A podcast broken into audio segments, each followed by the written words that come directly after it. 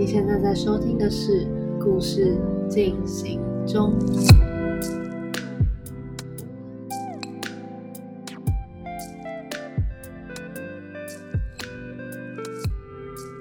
这集我们会聊到，当旅行成为日常，实际上可能会面对哪些挑战，以及曾在感情里遇到瓶颈的 Jasmine，如何在异国恋中重新检视过去的自己。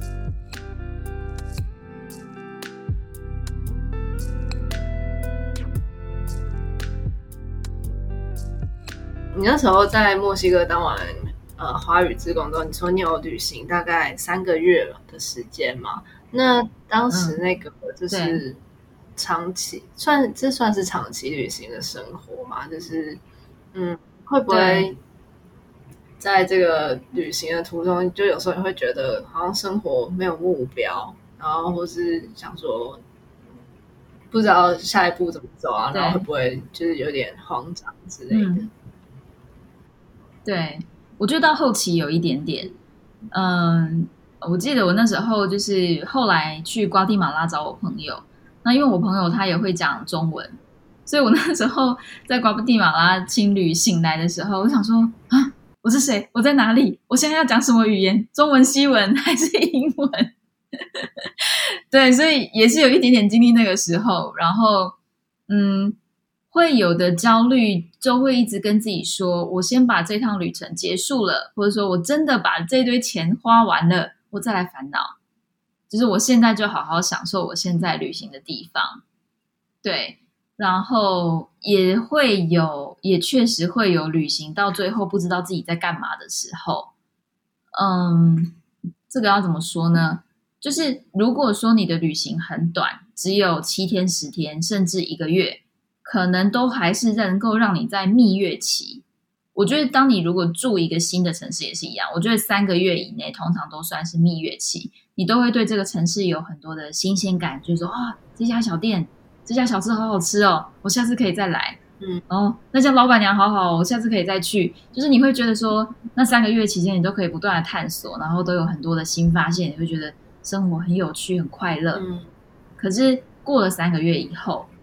呃，像我在墨西哥城生活了一年多，过了三个月以后就觉得，那出口就是那几家塔口店啊，然后旁边有一家文具店，就是 就就是这样，你的生活对就习惯了，你就觉得好像没有什么特别，没有什么新鲜的，对，所以还是就是怎么说，不管你换了多少地方，其实最重要的确实还是你的心境啦，嗯。就是你如果是一个很焦虑的状态，不管你在哪里，你都是焦虑的。但是你如果是一个很 peace 的状态，你很安定你的心，很知道你自己在干嘛，那你就算是一直移动，也不会扰乱你的心。这段是不是有点太鸡汤？会不会听不懂？哦，是是不会超听不懂，只是嗯哼哦，这就是有一些人讲的。嗯，可能你现在人生经历的一些问题，就是不一定是你呃，然后你离开台湾或者是出国就可以解决了。可能就是你只是以为，呃，你暂时抛下这个烦恼，但是呃，你到国外之后，这烦恼还是会跟着你。对，这个烦恼还是会在你内心的结，绝对还是都在。呃，绝对有的人是透过旅行来逃避。嗯，对。嗯，来逃避他当时所需要面对的问题。嗯，我觉得我当初旅行的逃避的点有一个点很大，真的是感情。嗯，那我的感情的问题可以慢慢的解开，除了你自己还是要不断的去梳理你内心的状态，还有一个是，呃，我觉得在旅行当中，因为各国的爱情观不一样。所以在跟各国不同的人的约会的时候，我的爱情观也会改变。嗯，那我觉得这也是旅行帮助我加分的一个部分，就是呃，可以可以改可以调整我的这个部分的问题。可是如果我一直没有去面对这个问题的话，其实不管我就是约会过再多的人，不管我 去过几个国家。都还是一样会在哦，就是其实还是要自己心里愿意去解决这个问题。对，对。你要很诚实的去跟自己的内心对话。那我觉得对我来说是旅行的时候有很多空白的时间，然后你就会开始自己跟自己讲话，一直问自己问题：你为什么要旅行？你为什么要把自己放在这么不舒服的地方？你为什么要搭夜车二十四小时，然后很吵睡不着？你到底在干嘛？然后你为什么要把自己的钱都花光光？你会有好多好多好多问题一直问自己，然后因为时间太多，你又得一直在那边回答自己。对，所以对我来说，这也是旅行能够帮助我自己成长很大的一个部分。那你当时就是在国外遇到了哪些哪些人或哪些事吗？让你觉得你慢慢可以解开这个感情对感情的一些心结？嗯，对感情的心结嘛，我觉得我对自己是一个很没有自信的人，尤其是在感情里面，尤其台湾又是一个这么重视外在的。嗯，就是应该说亚洲吧，亚洲都喜欢瘦瘦白白的女生，但是我就不是这样子的女生，对，所以我对自己一直很没有自信。那刚好墨西哥的这个文化是完全相反的，他们的爱情就是不管高矮胖瘦。那只要我喜欢你，我就是很爱你。就算你是一个大胖子，我还是爱你爱的要死。然后会告诉全世界说，这个人是我的女朋友。这样就是，这真的是他们的文化。他们就是觉得，哦，感觉对了，聊天聊得来，这外表才不是最重要的嘞。我真的在路上，嗯，就是说，我们不是都会说什么？你看你在路上走路的时候，你看到别谁谁谁都有男朋友了，然后你怎么还没有？不是都会有这种很很讽刺的话吗？对。那在墨西哥，我是就是看到真的是各色各色各式各样的人，然后大人、小孩、老人，或者是街友，或者是 残障人士，大家都有男女朋友，就觉得好像不应该因为这个点来卡住自己的自信。然后再加上，嗯，我在刚好在墨西哥约会的对象当中，他们都是非常的。会先在意我的状况跟感受，他们总是在我还没有问我自己的感受之前，先问我的感受，先关照我的需求，然后我就会去反省说，好像以前在跟呃刚好可能前男友或者说呃台湾的约会经验当中是比较嗯用大家所期待的。约会经验去约会，或是觉得我应该要怎么样？就比如说，我应该要认真运动，我应该要 呃让自己很结实，我应该要怎么样？然后我应该要很贴心，我应该要嗯指指路，就是当一个好的导航。在台湾比如说你坐副驾，你要当一个好，这这这就是很多规则。那男生当然也有很多规则，男生可能要帮女生提包包，男生要呃可能。现在男生要做什么啊？就是男生要在生理期的时候照顾女生，对，就是也是有很多规则。但是我觉得在西方是比较不会这样子用这么多规则去套，还是说因为我是外国人，所以刚好这些规则就没有这样子套？我不知道。但是反正就是说，比如说我之前跟一个朋友有聊到说，比如说去男朋友家要不要洗碗？嗯，那她就有问到她男朋友说：“哎，我等下到你妈妈家要不要洗碗？”然后她男朋友不是直接跟她说：“我觉得你应该要”，或是说“我觉得你应该不要”，而是跟她说：“你先问问看你自己，你想不想做这件事情？如果你想做的话，我们会觉得很谢谢你；但如果你不想做的话，也没有关系啊，我们也尊重你。”嗯，这句话听起来很有很有智慧，就是是她男朋友特别有智慧吗？还是的人都这样？对我，对我觉得就是这也是。呃，就我真的很感谢，就是真的我遇到的在墨西哥遇到的约会对象，大部分都是这个样子，不管墨西哥人或是美国人。那我跟我美国的前男友在交往的期间，也是有类似的问题，就是比如说有一群朋友来到他家，就是简单的 house party，祝他生日快乐。我那时候好紧张，我觉得我好像是好像是我妈妈哦，我就在那边拿汽水啊，拿纸杯啊，然后招呼大家坐下什么的，结果。我男朋友就前男友，后来就跟我说：“你不用做这些像是服务生的事情。你是我的女朋友，我希望你可以好好的认识我的朋友，你可以去跟他们自在的聊天，你不用做这些招待的工作。”然后我那时候就有一种 一个很大的文化冲击。因为真的在台湾，就是有朋友来家里。那基本上都是因为可能朋友不知道东西在哪里，就是基本上你都会去帮忙拿，然后可能对。可能会问他们可不可要不要喝水啊什么的，而且就是我们也没错没错。教育，就有客人来要赶快帮忙。对，我觉得这这就是这样子做也没有什么不好啊，就是就是对，是我不知道怎么说，就是嗯，可能就是不一样的对待客人的方式吧。方式没有错，没有错。所以我那时候就开始去思考说，哎，那我自己是喜欢怎样？我怎么没有想过这个问题？就是老实说，对每个人来说，他们自己来也绝对没问题，因为他们没有这个搞勒手的文化。可是我怎么从来没有问过我自己，我喜欢当哪一种女主人？我喜欢热情的去服务招待他们，还是说我就是喜欢去跟他们聊天，说，哎。你最近在干嘛？你是做什么的？我是在干嘛？我是当华语老师，是不是去 socialize 这样？我我是喜欢哪一种？我竟然不知道哎。嗯，我觉得这就是一些很 mega 的东西，让我觉得在东西方的呃约会文化当中学到的事情。就我觉得你的观点很有趣，就是你不会说哦，可能哪一种比较好或比较不好，而是就是哪一种是适合你的，然后你是喜欢哪一种。对呀，要回到你自己的本职。嗯，就是我想先知道一下，就是你现在目前是在呃台台湾，就是算是过也是过数位游牧的生活吗？嗯，就是应该就是就是说远距工作，就像大家都疫情待在家一样的概念。哦，然后我之前有搬到台中、恒春、台南都有住过。哦，那嗯，你觉得就以数位游牧的方式在台湾生活，就是有没有带给你一些新的体验？就毕竟跟以前就是呃要固定去办公室上班生活是不太一样的。嗯哼，我觉得这个部分大家应该在疫情期间都非常有感。首先就是你的工作时间的分配一定要很清楚，因为你的。地点位置，可能你上班的距离就是只有几十公分，从你的床上跳到你的桌上而已。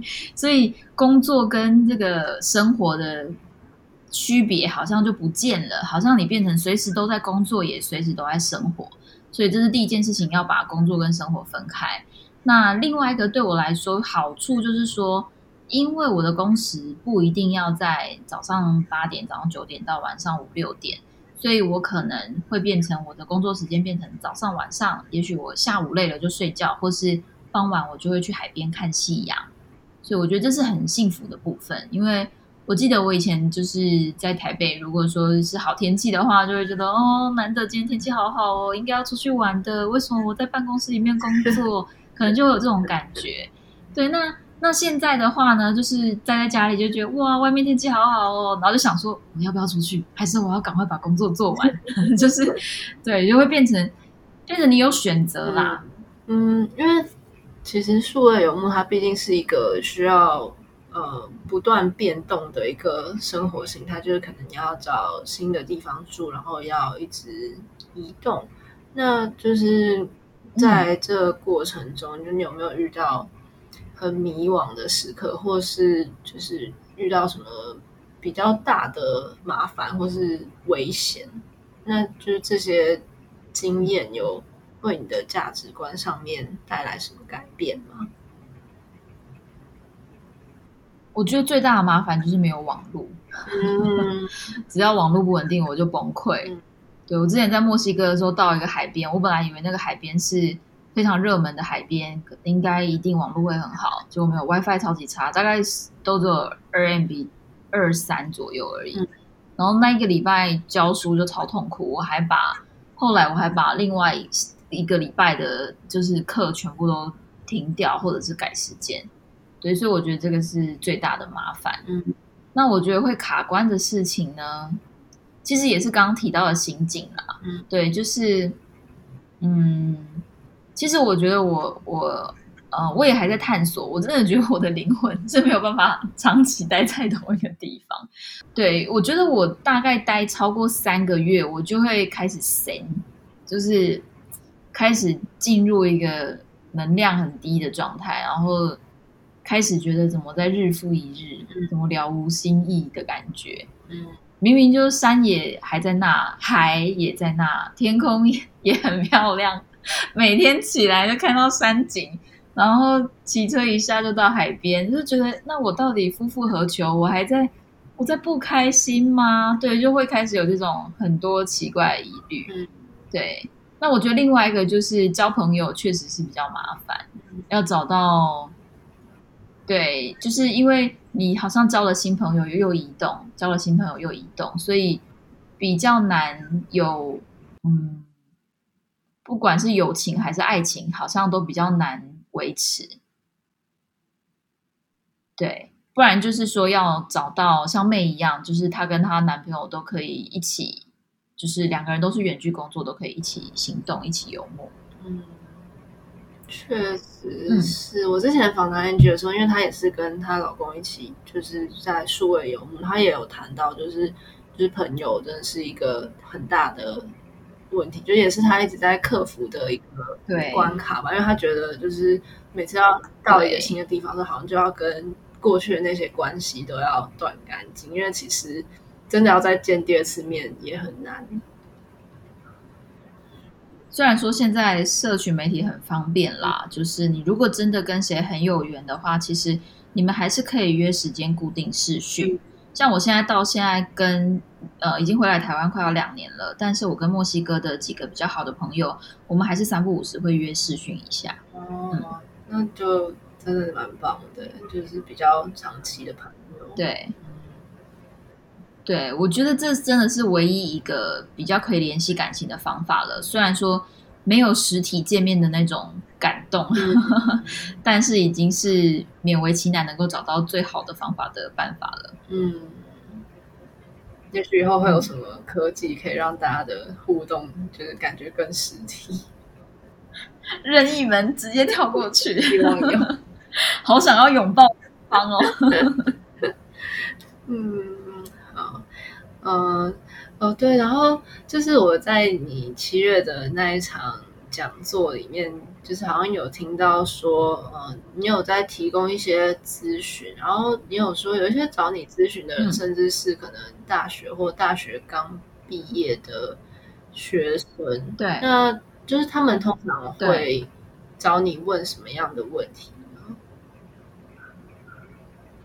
我觉得他们通常会想要了解。可能自己适不适合这个这个就是华语教学，或者是想要了解需要什么技能啊，要怎么样才可以开始在线上教书？对，或者是他们可能也会问到说，他们都还没有其他正职上班族的经验，然后就马上开始兼职接案，这样子好吗？这就是很多人会有的疑问啊，其实包括我自己。嗯，就是像。我觉得刚毕业，然后就就开始接案这件事情，就是就是会特别有一些疑问，因为呃，可能大部分的长辈，嗯，或是嗯，对啊，就是这整个大环境会比较偏向跟你说，你要先到职场上去有一些训练，然后就是也是学习一些职场上待人处事的技巧啊，然后一些。你在大公司可能才学得到的技能，就是刚毕业最好有一些职场工作经验，然后可能之后如果想要自己再发展，可能斜杠事业或自己创业，这样子会比较好。嗯嗯嗯。那，嗯哼，对，就是就是，虽然也会听到，就像你刚刚说的，哦，有些人可能学生时期就开始旅游，然后之后就当旅游作家，就是也是会听到这样子的案例，可是就会。就会应该也会对对这个有一些有点害怕吧，就觉得哦，那那可能就不会是我啊，就是就也许我如果就直接这样子做了，那我会不会就失去了在职场上发展的机会？因为就是现在投实习或是找正式工作，他可能都会哦，希望你之前有一些相关的经历，就会觉得一切好像都是累积上去上去的，然后。那我如果说呃毕业呃，然后可能接案了两年之后，发现哦觉得好像不太行，然后才要去找正职工作。但在我比人家晚了两年，然后可能又没有一些很很怎么讲，算是 hardcore 的经经历吗？然后就留一些很具体的东西。那这样子就是会不会很难找到工作？会不会很难就跟职场接轨？你是说，如果你接案之后，后来又想要回到职场，你会怕很难接轨，是不是？嗯，对。哦，我觉得，嗯，如果是这样，如果你一开始都是自己接案，后来才进公司的话，难免你要适应一下文化。因为，嗯，我也认识一些朋友，他们如果一开始在国外打工度假了几年。后来才回台湾的话，他会不适应台湾的职场文化。那这个其实就是各国的文化都不一样啦。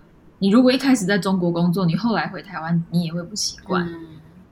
对，那我会说，到底要不要一出社会就接案呢？我觉得你可以了解一下你自己的本质是什么。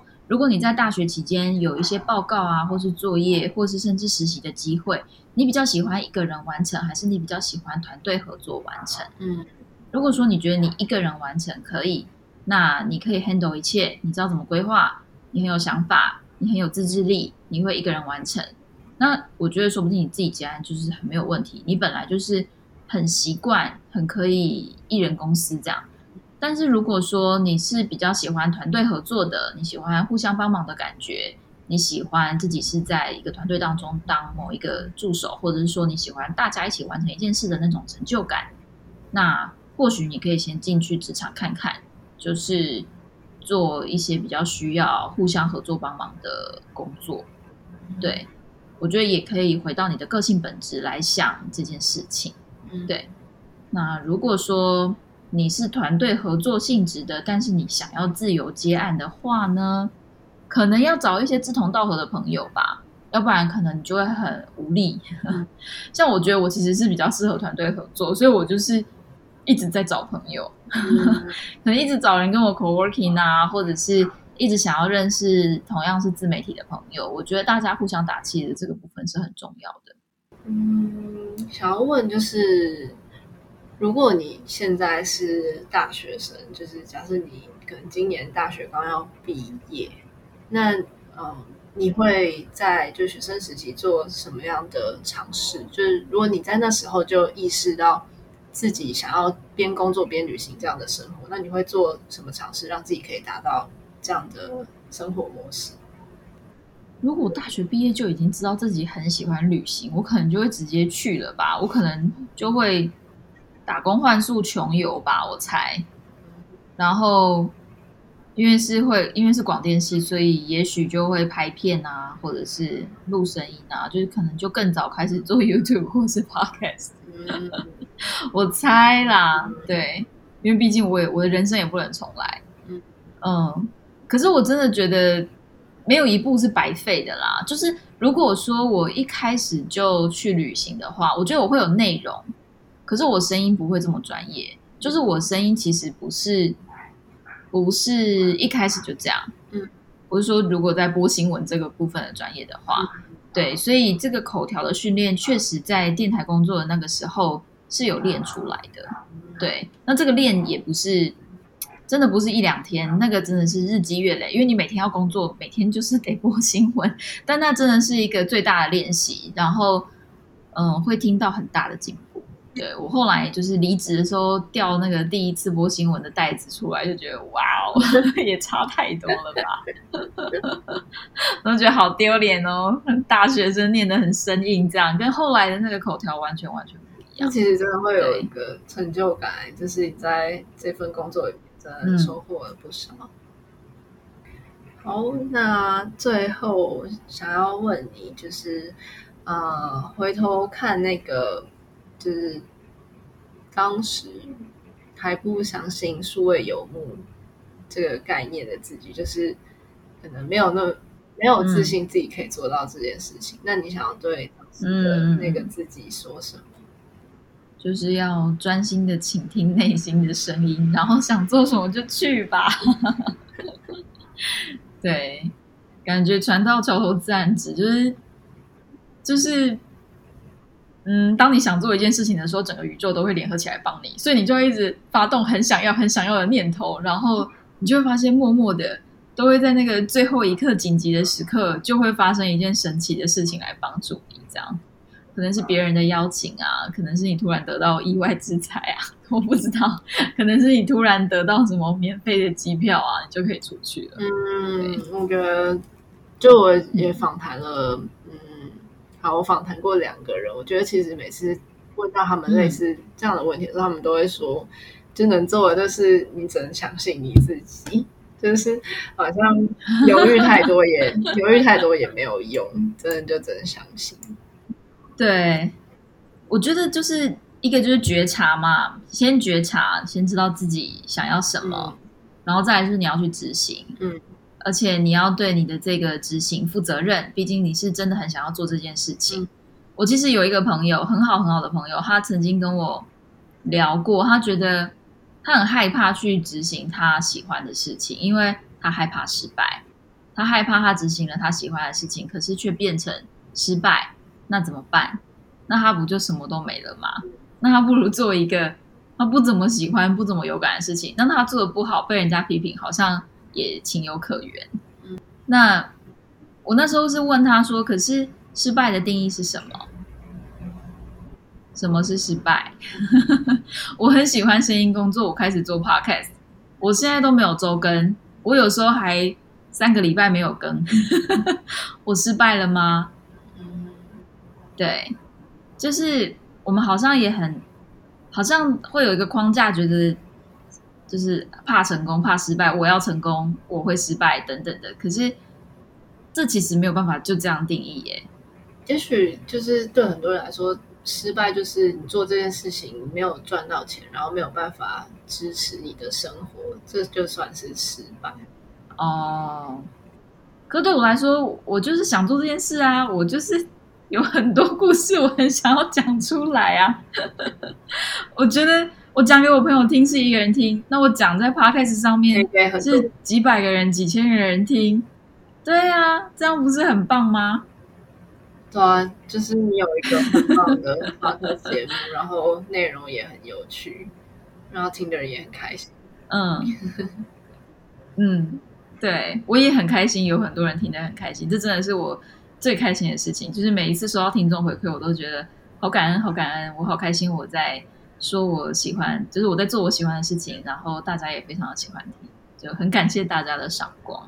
对，对，而且哎，你的那个游牧社团。其实也一直有人在加入，然后也有分享一些东西，我觉得也蛮有趣的。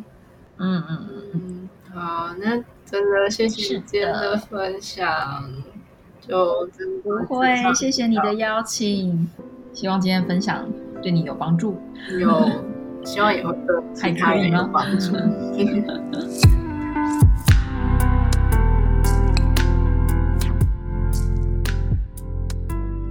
在与异国情人相处的过程中，面对东西方文化不同的待客方式时，Jasmine 不会说哪种方式比较好，而是觉得要先听听自己内心真正的感受，思考自己到底喜欢成为什么样的人。也许给予客人最周全的招待能让你感到开心，也许单纯的坐下来与客人聊天最能让你感到轻松自在。